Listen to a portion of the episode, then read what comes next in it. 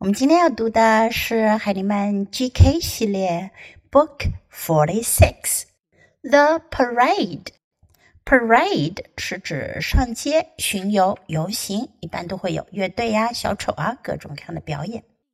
First, listen to the book. The Parade. Look at the flags. Look at the clowns.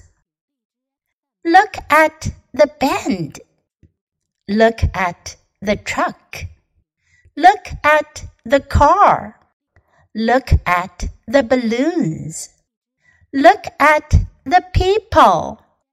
Look at the parade.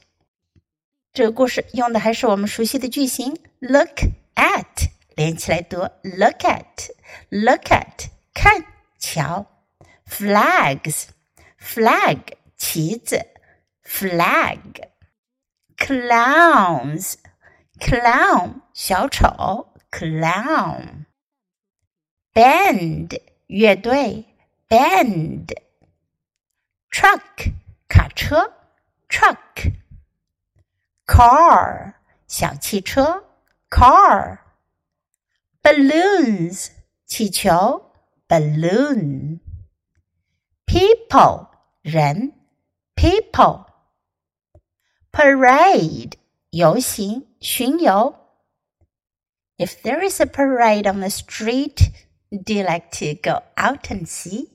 如果外面街上有游行巡游的话，你愿意去看吗？Now let's read the book together, sentence by sentence. Please read aloud. The parade.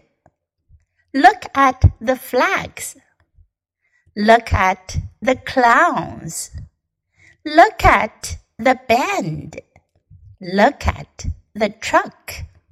Look at the car. Look at the balloons. Look at the people. Look at the parade. 这本书我们就读到这里，别忘了要继续练习反复朗读，直到你熟练掌握哦。Until next time, goodbye.